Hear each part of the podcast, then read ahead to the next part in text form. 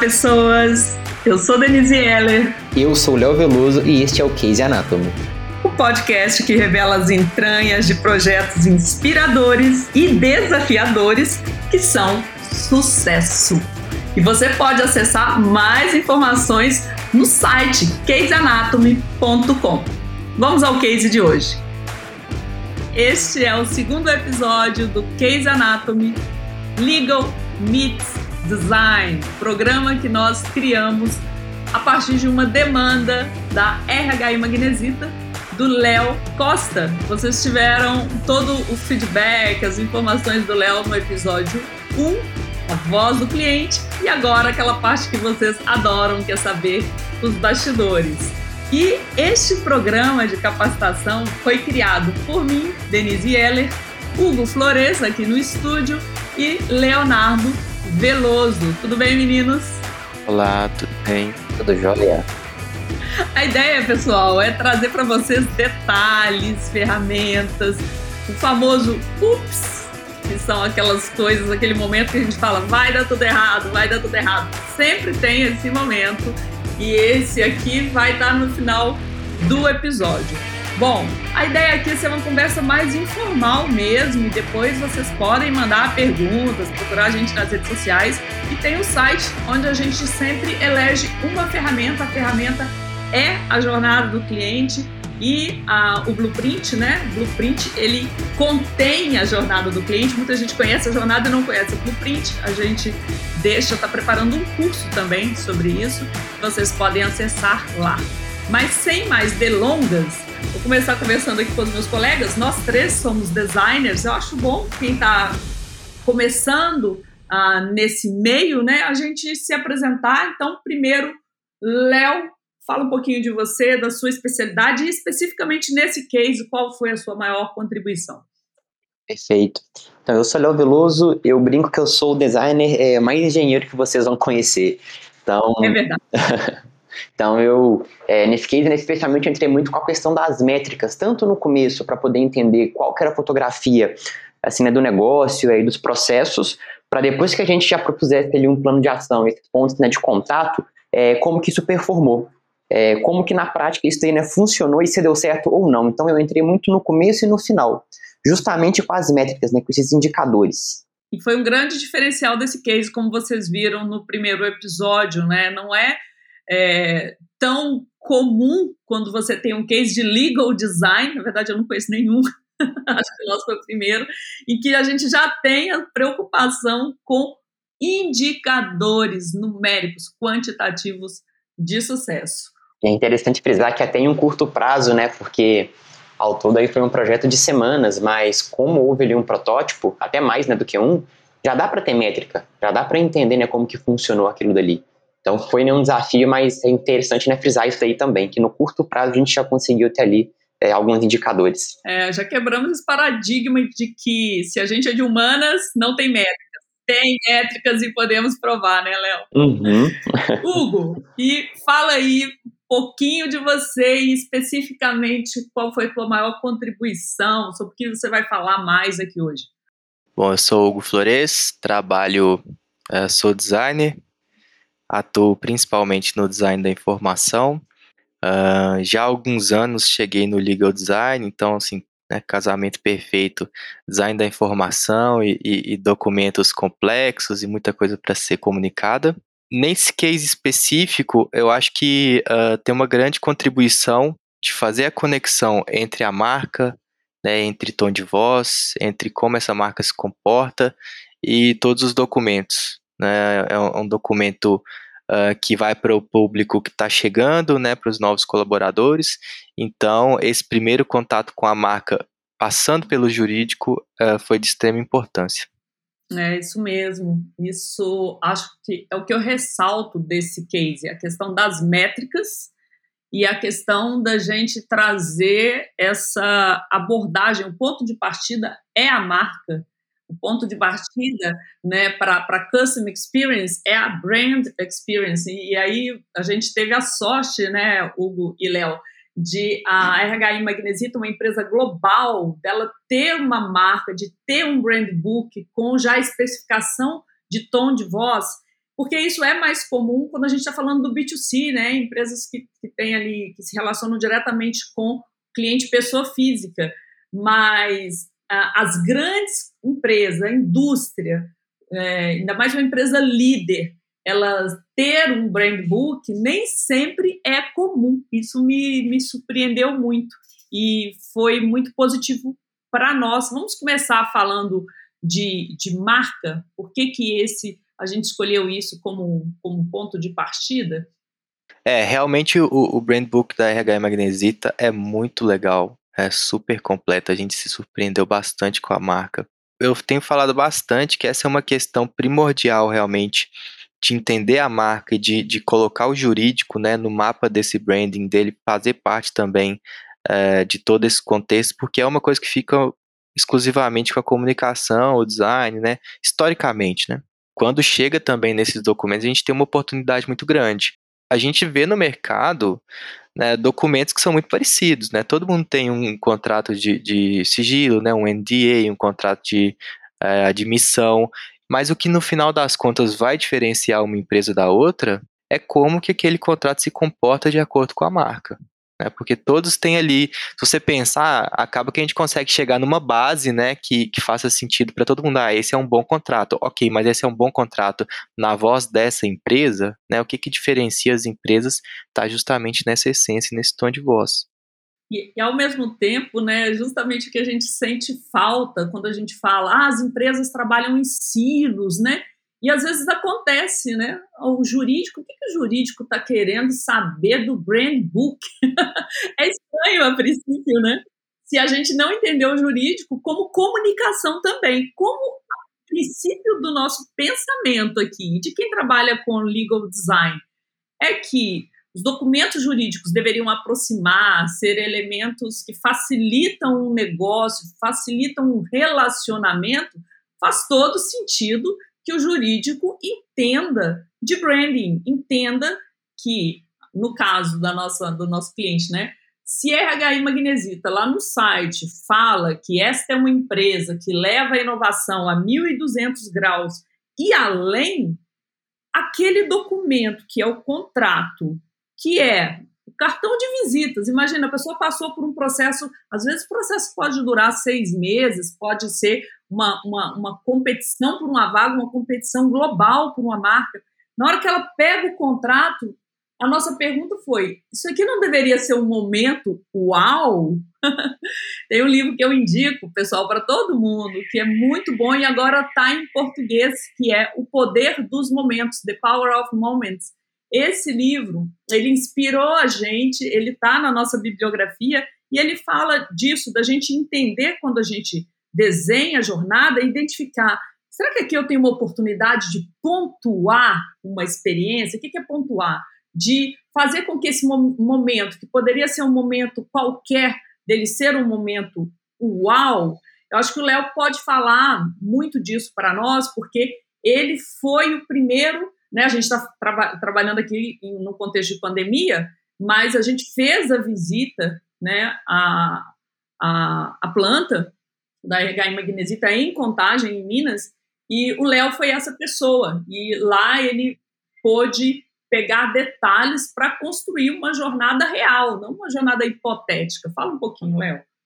Acho que é bacana contar um pouco do começo do projeto, né, Denise? Que a gente começou com um bom kickoff. Assim, eu gosto muito de frisar que se a gente não sabe o que é sucesso para a gente, não dá para fazer um trabalho é, tão preciso. Então, esse kickoff ele já norteou o que é sucesso para a gente.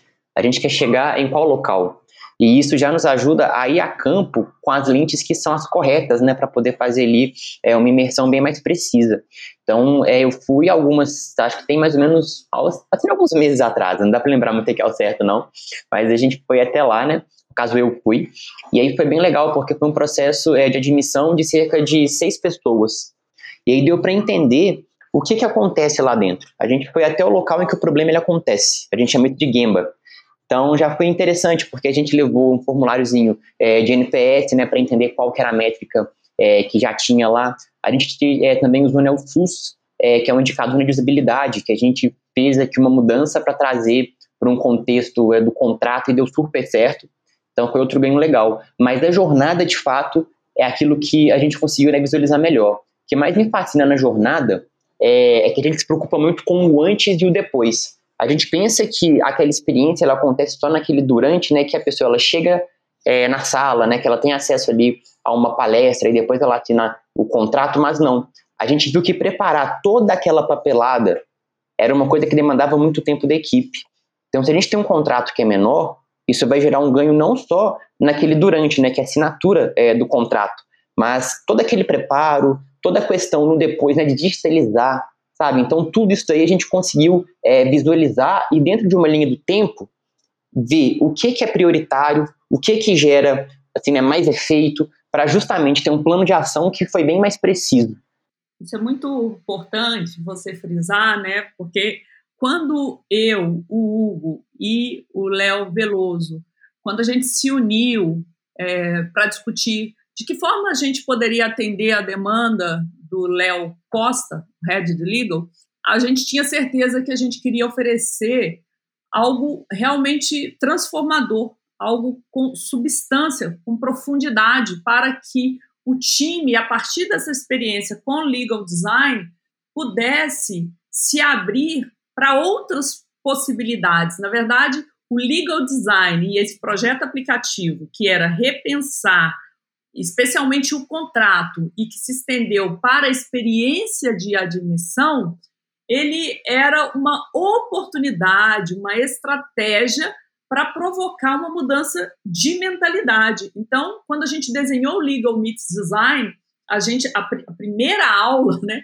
foram, se eu não me engano, seis ou sete módulos, né? O primeiro módulo é uma, um módulo de transformação de mindset, como nós podemos pensar e como a gente pode repensar a prática jurídica a partir da compreensão da importância e do significado que é a marca. Isso é completamente novo no meio jurídico. O que a gente vê por aí é uma preocupação dos profissionais de direito muito é, em cima do documento jurídico. Então, a gente ampliou essa lente, como o Léo está falando, é, trouxemos o conceito de jornada. Então, vamos entender este documento dentro de uma experiência ampliada, e aí esse documento passa a ser um, um canal de interação do colaborador com a marca, com a entidade RHI Magnesita. O Hugo, que está nisso já há bastante tempo, eu também, desde lá do, do convite do Cris, né, na Future Law, a gente o primeiro curso de experiência do cliente é, para o jurídico no Brasil fui eu que dei via Future Law e eu acredito que, se não o primeiro, um dos primeiros grandes cases nessa área é, é, foram feitas pelo, pelo Hugo Flores, então a gente sentiu que estava na hora da gente oferecer um curso um pouco mais profundo e trazer o conhecimento de métricas, quando o Léo fala que ele é um designer engenheiro, é perfeito. A gente precisava muito dessa competência, a gente é, viu nesse case essa oportunidade de fazer a coisa da forma o mais próximo do ideal possível. E aí, Hugo, é, queria que você comentasse. Você acha que a gente conseguiu? Você faria alguma coisa diferente? Eu acho que a gente sempre, é, com uma boa autocrítica, né, a gente consegue melhorar uns pontos aqui e uns pontos ali, mas assim, estruturalmente eu, eu, acho que não faria diferente, porque é isso que a gente tem falado, né, assim, a, a imersão no branding, é, o resultado em, em métricas, né, entender toda a jornada, são, são pilares muito fortes ali. Então, às vezes, você pode mudar algo micro que está ali internamente, né, uma, propor alguma coisa diferente, mas em questão de, de profundidade e de complexidade né, de, de temas, eu acho que são esses três, é, esses três grandes grupos que levam a gente realmente a chegar no resultado que a gente chegou. Né? Então, realmente, assim, é, que a gente tem falado muito de tem muito trabalho acontecendo. Ok, que o, o, foco no documento é uma via de entrada, né? Assim, a, eu acho que no direito as pessoas, eu me surpreendi muito com o engajamento das pessoas, né? Principalmente dos advogados, os designers ainda não estão muito nesse mercado, porque se, se a gente parar para pensar, no final do dia é texto, né? A gente falou ali, é, você tem que ler um conteúdo, é, ele não é o fim, ele é uma parte do todo, né? Ele é uma etapa, um canal de comunicação ali dentro. Então, assim, se você está na área de saúde, vai ter um texto específico do, né, do médico. Se você está em outra área, vai ter um, um texto da engenharia, enfim. Cada, cada área assume a sua, a sua função. No jurídico, eu vejo uma participação muito grande também, é, e aconteceu muito nesse projeto, né? Que é interessante, uh, do time, né? Do time do jurídico. Isso é muito importante. Então, acho que esses pilares balizadores, junto com a, a nossa proximidade, né? Um, um conteúdo é, com uma profundidade interessante, é o que, que deu esse resultado e eu acho que foi o melhor cenário.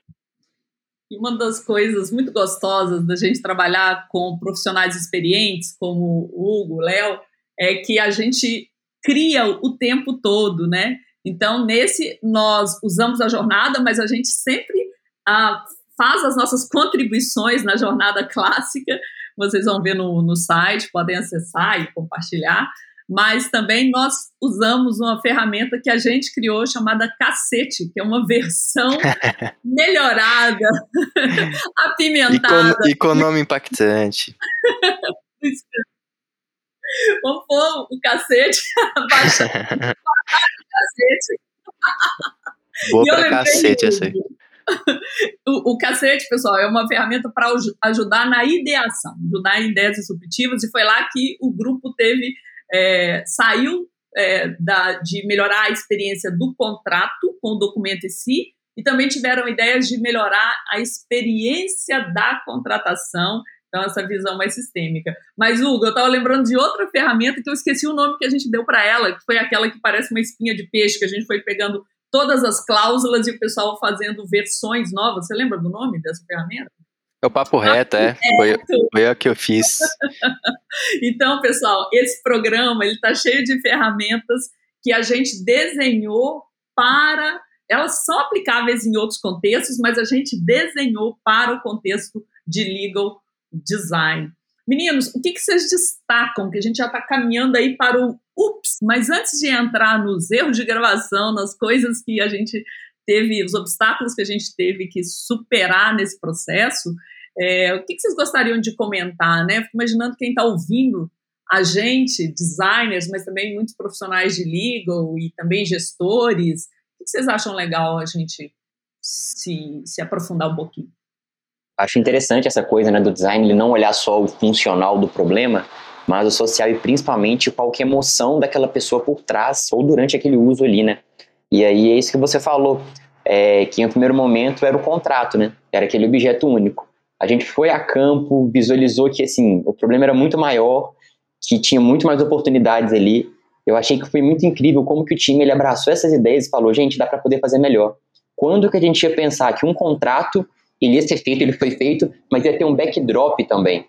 Então eu fico muito encantado né, com esse processo de a gente foi a campo, entendeu, é, a gente aprendeu mais né, sobre aquele problema e não viu que aquele de fato era o grande problema. Ele é sim o problema, mas dá para poder fazer mais coisa dá para poder né, potencializar isso daí. E aí a gente conseguiu né, colocar essa mão na massa e fazer isso tudo sair do papel. Então isso foi uma coisa que me marcou bastante é, nesse case aqui. Eu adicionaria até uma só um comentário assim de, de nomenclatura para quem está ouvindo a gente, né? Que quando a gente fala de problema também, não necessariamente é algo que está inviabilizando alguma coisa, né? Um, é, porque problema às vezes pode carregar essa, essa coisa de que não funciona, né? Eu acho que é, é, é mais no campo da, de identificar oportunidades né, e melhorias, e de repente, ok, tem alguma coisa que pode não estar funcionando, mas nem sempre é algo tão visível, né? Então, é, essa imersão que o Léo está falando, de ir ao, a, campo, né? Entrevistar as pessoas, conversar com quem está no, no, dia a dia, entender as diferentes áreas, né? Ver quem já passou por aquela experiência, o que, que ela pode entregar para a gente de informação. Então, tudo isso a gente vai identificando ali é, pontos de, de expectativas, né, de, de coisas que foram surpreendidas, é, né, de, uh, como eu digo, de expectativas realmente que foram alcançadas ou algo que deixou a desejar. Então a gente vai uh, identificando oportunidades que algumas coisas são mais, né, mais simples, outras mais complexas, mas acho que vale esse é, esse comentário sobre o que identificar também, né? É, isso é muito bacana você falar, porque é, a gente, nós designers, temos essa questão de, de controlar a ansiedade, né? Então, quando a gente vai para campo, vai para o Gemba, a gente é, deixa o julgamento de lado e se torna uma esponja, né? A gente faz registros, faz anotações de coisas que a gente não sabe, nem quer saber naquele momento se vão ser úteis, né? Mas para nós isso acaba sendo natural com o tempo, mas para quem está se iniciando, né, aprendendo agora os processos de design thinking, isso é fundamental. Você conseguir realmente estar presente naquele momento, estar sensível, principalmente às anomalias, às coisas estranhas que acontecem, e, e fazer esse registro ainda sem, sem julgamento.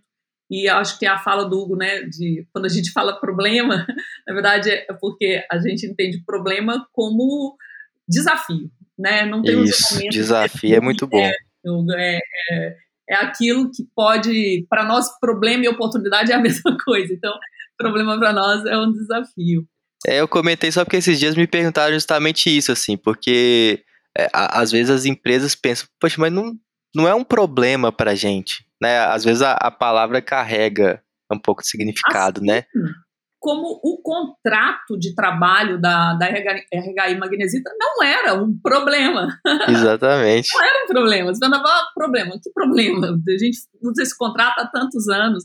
Então, a gente mostrou que ali existia uma oportunidade de reforçar os valores da marca, principalmente porque aquele momento era um momento muito especial, é um momento muito especial para aquele que chega. Então a gente viu que existia uma oportunidade que sim era um problema no sentido de um obstáculo, porque consumia muito tempo de uma, uma profissional que ficava ali só para tirar dúvidas sobre o, o, o, contrato, sobre questões de cláusulas. Então, ele, ele se mostrou um problema no sentido de consumir mais recursos do que deveria, e de não aproveitar uma oportunidade. O que mais, Hugo, que você gostaria de comentar antes da gente passar para o UPS? Eu acho que é muito interessante a gente frisar que né, o, o legal design, tudo isso que está efervescente hoje, ele vem do design thinking, ele vem dessa exploração, né, muitas vezes sem metodologia, mas com uma vontade de, de fazer acontecer, de prestar atenção no que está acontecendo, de investigar. É, eu acho que isso foi um grande destaque, né? Porque a gente já falou das métricas de absorver o branding, mas o envolvimento das pessoas no processo, né? De ir lá, o, o próprio jurídico, ir lá em loco, observar, fazer né, todas as anotações, entender através das ferramentas o que, que poderia ser criado, e a partir dali a gente não só é, trabalhou o contrato, né, como a gente já falou do documento em si, com uma, um tom de voz mais legal, uma estética mais dentro da marca, mas eles tiveram a oportunidade e os insights né, de criar coisas novas. Então a gente fez a cartilha, fez o backdrop, que o Léo já falou. Então acho que é, essa imersão fica como um, um, grande legado, né? Que todo projeto que você tem o conhecimento total, ou, ou pelo menos tem uma investigação profunda do que está acontecendo, você consegue ter uh, soluções muito melhores e muito mais adequadas para todos os cenários. É, e tá naquela questão, né? Facilita o vender o novo. Eu falo muito disso. Todo tempo que eu trabalho com inovação, tá claro para mim hoje que a, a, grande questão, o grande desafio não é tanto ajudar as pessoas a criarem. Existem técnicas, métodos para isso, cacete tá aí para ajudar as pessoas a terem ideias é, fora da caixa e tal. Mas é, eu acho que esse processo não é difícil. As pessoas desenferrujam rápido. Eu acho que o, o, a grande questão é, ok, agora que a gente teve as ideias, como é que a gente convence a organização a apostar nessas ideias? É o processo do sense giving. Como é que eu me, me faço entender? Como é que eu traduzo? Como é que eu convenço? Então, isso que o Hugo e Léo é, estão trazendo, enfatizando, né? Essa importância da gente dar um passo para trás, entender o contexto, que aí a gente vai tendo muito mais propriedade. Então, vejam, esse case nosso, um case de legal design, que pega uma parte muito específica, que é um contrato de trabalho, que está ali na esfera do RH com o jurídico, ele está conectado intimamente com o negócio quando a gente começa esse case com uma palestra para toda a RHI Magnesita sobre mudança de mindset, uma palestra patrocinada pelo jurídico. Então, existe ali, existiu toda uma estratégia de potencializar a nossa mensagem, como o Léo Costa bem comentou. Bom, vamos agora para o momento. Ups!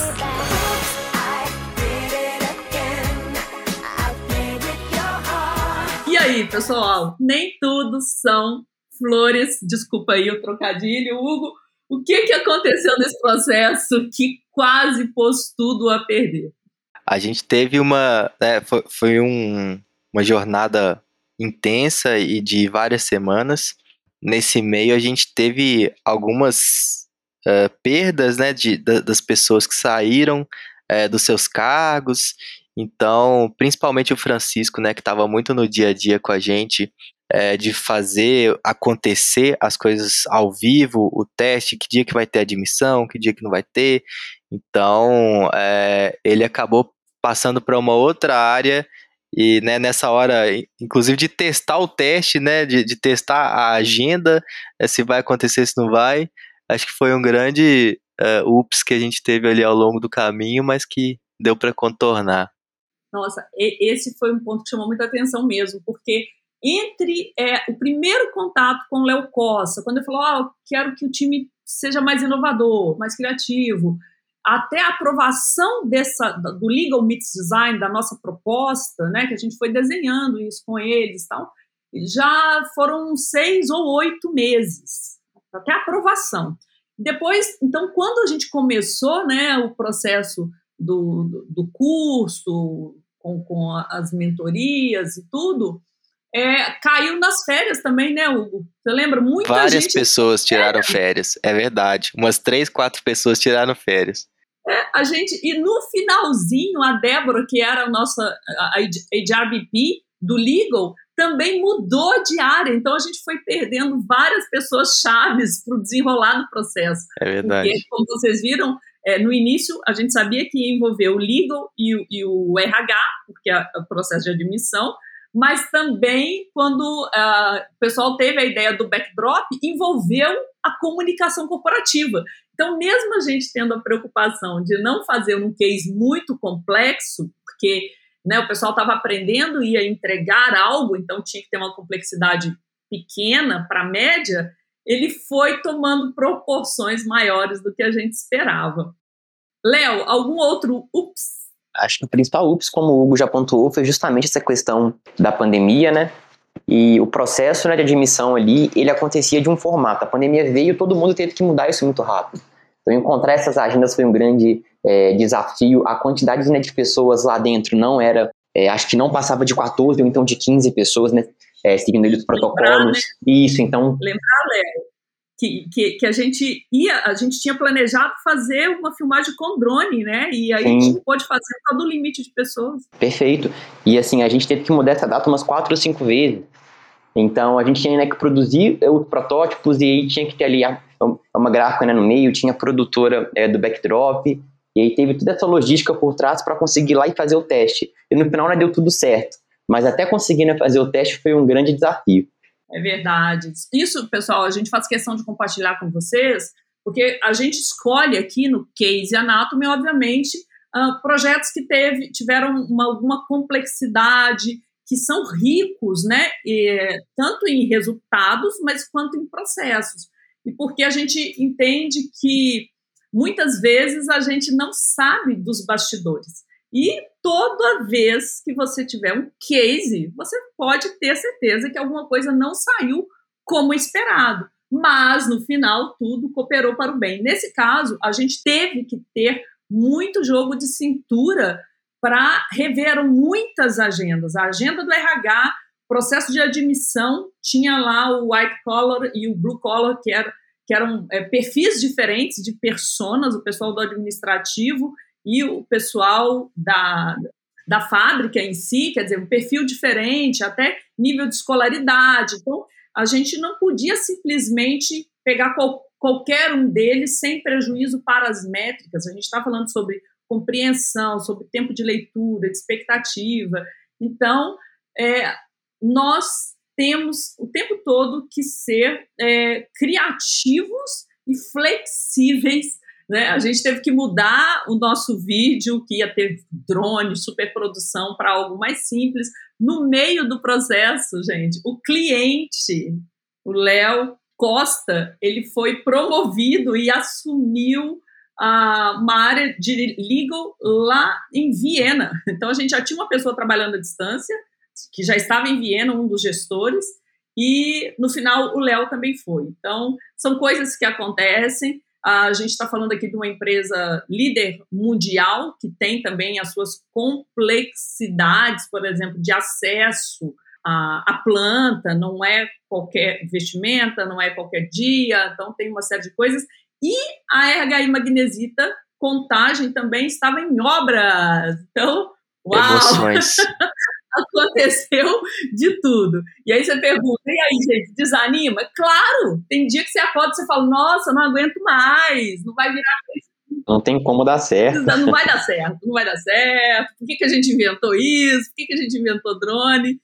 Mas depois de um tempo de, de experiência, né, a gente sempre sabe que vai dar certo. Aí a gente respira, adia a reunião, muda a decisão e dá certo, como vocês viram. Para quem não ouviu ainda uh, o episódio 1 com uh, o Léo Costa, a voz do cliente, ouça, recomende. A gente está chegando no fim. Queremos muito ouvir uh, feedback de vocês. E também divulguem, divulguem aí para os designers, para o pessoal de legal, para o pessoal, vocês viram, é um case transversal, pessoal de comunicação, divulga para todo mundo. Vou deixar aqui a palavra com Léo e Hugo e a gente encerra por aqui. Legal, pessoal. Então foi um case bem bacana de participar, como a Denise ela pontuou. A questão das métricas a gente conseguiu é, mostrar muita entrega né, no final e isso foi bem legal. Queria deixar aqui uma porta aberta, né? A gente vai ter um campo de comentário ali no site Deixe um comentário lá. Se tem qualquer dúvida sobre métrica, você já usou, não sei se em alguma outra métrica, é só postar lá que a gente né, compartilha, que a gente bate um papo lá nos comentários. Deixe uma mensagem pra gente. Bom, é, agradecer também né, pelo ótimo papo. É, foi um case super legal. Eu acho que é, sempre frisar essa essa grande compreensão da marca como um ponto essencial, não só para esse case, mas como a atuação do jurídico como um todo, né? E aqui pensando, se quem sabe no futuro a gente não vai ter um capítulo de tom de voz para documentos jurídicos, né, no brand book, pode ser aí o início dessa revolução. E e é isso, gente. Estão à disposição. Quem quiser bater um papo, procurar em rede social, mandar mensagem. Vamos lá conversar sobre o case legal aí. E esse foi o case de hoje. Nós queremos saber quem é você, o que você achou. Acesse o nosso site caseanatomy.com, manda um e-mail pra gente, é o noi@caseanatomy.com e fala pra gente o que você achou. No site você pode deixar um comentário, você pode mandar uma mensagem lá pelo Instagram também, tá bom? É um momento importante pra gente né, melhorar e sempre crescer com o nosso podcast. Um abraço, tchau, tchau.